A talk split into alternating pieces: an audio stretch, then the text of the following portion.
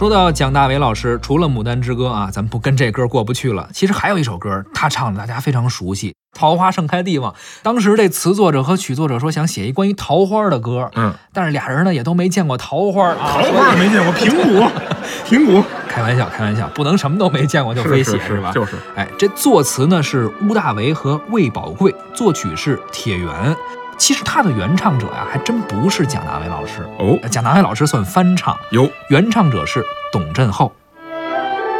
在那桃花盛开的地方，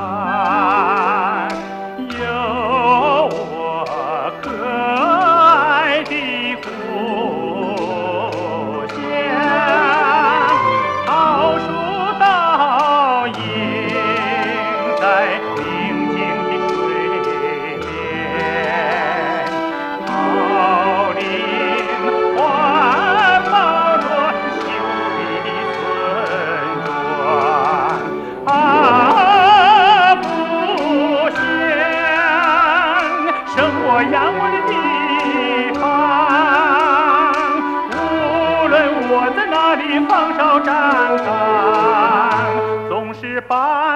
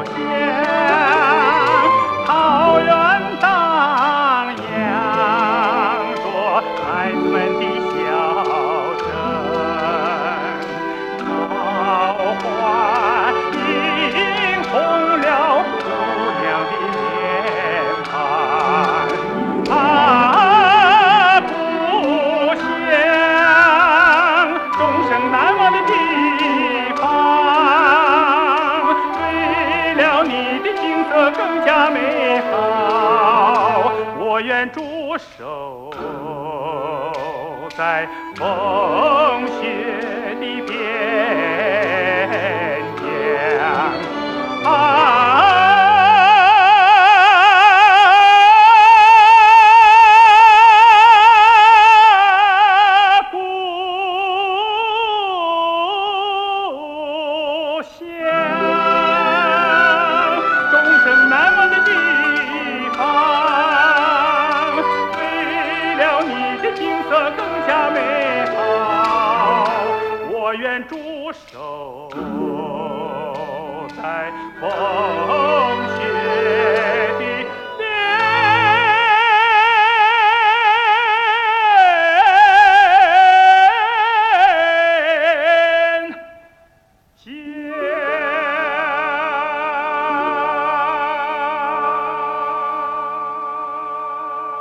刚刚您听到的是在那桃花盛开的地方，董振厚演唱这首歌呢。一九八七年还获得了青年最喜爱的歌评选一等奖。音乐嘛，肯定是年轻人啊喜欢的，才能够传播下去。哎，对对对对，它能持续长期，它就跟年轻人一块儿成长。有些歌恨不得伴随着他整个童年。对，而年轻人其实你说八十年代年轻人那时候流行的东西，我是没经历过八五年之前的事儿，但是我听说什么。霹雳舞应该再往后一些，再往后，再往后。第一次可能都是后来的事往后。那你说，你说八零年的时候，当时他们就是潮一点的年轻人，或者说这个比较有点叛逆情绪。你你也别说，八零年真有乐队了啊！他们搞乐队，哎，那个时候是中国现在是有史以来的第一支乐队。因为像我印象中最早，比如崔健的乐队，包括唐朝黑豹，可能黑豹晚了，都很晚了。那可能八零年代末期。对对对。但是我们现在说这个乐队吧，它不是咱们严格意义上的乐队啊，不是那摇滚乐队，它不是吉他、贝斯、鼓，它其实不是一个严格上这个标准的乐队，它就是一帮学生。它啥时候呢？八零年，八零年呢有一帮孩子，他是什么呢？这个北京第二外国语学校，嗯，二外的这四个孩子，小外语的。他们在一块儿呢，天天开始听这个学英文嘛，是在一块儿就听外文歌，就开始听这个 Beatles，嗯，听滚石，然后就喜欢上了。喜欢上之后呢，就找着学校老师说：“那你能不能给我们批点钱，我们自己弄一乐队，我们学。老师说你怎么不上天呢？” 哎，老师当时你说这个，我觉得这二外老师挺好的，嗯当时呢就挺支持。可能老师也是，哎，我觉得老师可能是接触到更多的这个文化，对，然后呢，就对这孩子很包容，嗯他找了一块地儿，弄点钱，弄点弄买点乐器，这帮孩子就鼓捣起来了。这电声乐队应该哎算是啊，，那个时候有没有电声还不好说，反正就是一帮乡琴弄几个鼓就整起来了。明白。那个时候呢，他们在学校里边，他们叫什么呢？他们那名字特别逗，叫万里马王。万里马王，人都啊千里马，他怎这么万里马？这就是这四个人的姓搁一块儿了哦，啊！他说当年啊，在那那个年代说有一个韩国乐队叫千里马，他们呢一块儿听着，哎，我们就叫万里马。结果还有个王，他说了我们这更厉害。哦 对其实呢就这四个小孩的姓儿。是。这乐队其实是一首歌也没写过，也没出过，那他们干嘛每天就在学校里面叮咣五四的唱但是你别说，就在学校里唱，还受到了这个 BBC 的采访。西方媒体来就没见过，没听说中国有这就这么。第一支嘛所以说现在很多这个咱们的这个去盘点当年的时候呢，都把这个万里马王作为这个中国第一个乐队来呈现，啊还挺有意思的。而且这里面那些小孩，其实大四上完毕业都各自哪哪去哪儿了？有出国了的东西了啊，有上班了的。哎，其中这个万里马王那马嗯啊，他叫什么？他叫马小艺。马小哎，艺，他一直其实还在这个艺术圈里面。后期啊，等那个崔健老师起来以后，他还加入过崔健这个团队啊啊，在经纪公司里面，就算是这个万里马王的这个最后的这个硕果仅存的这马。艺术圈的遗存。哎，对对对，咱这就是后话了。是但是你可以说到那个年代，大家这个年轻人通过这个接触到西方的这个文化和我们这个音乐的冲击，开始有这种意识的这种萌芽。这也为后来的各种乐队的形式的这个出现，那时候肯定港台早就有了，只不过我们这边开始慢慢的接触。大陆这边可能是刚刚开始有，没错，这是第一支，哎这挺有意思的。行了，但是他们既然也没留下什么作品，咱们也没法欣赏了、啊。没错，这样吧，刚刚说到了在那桃花盛开的地方啊，八零年代，毕竟蒋大为老师唱这个版本还是很经典的，是我们不妨再听一下蒋大为老师演唱的这个版本《在那桃花盛开的地方》。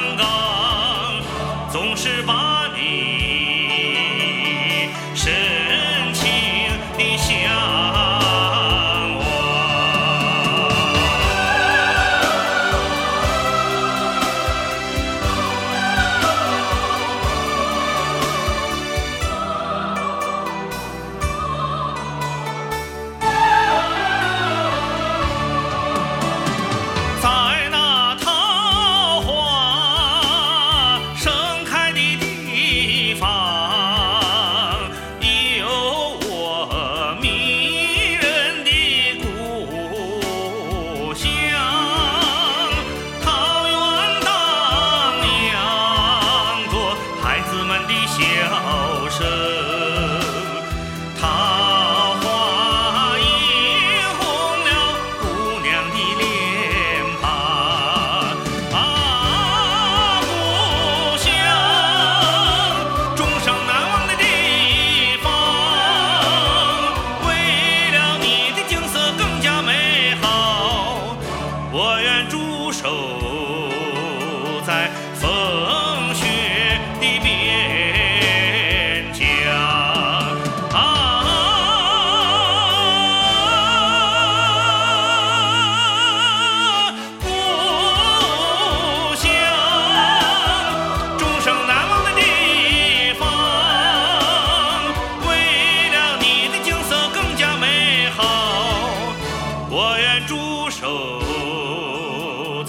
风雪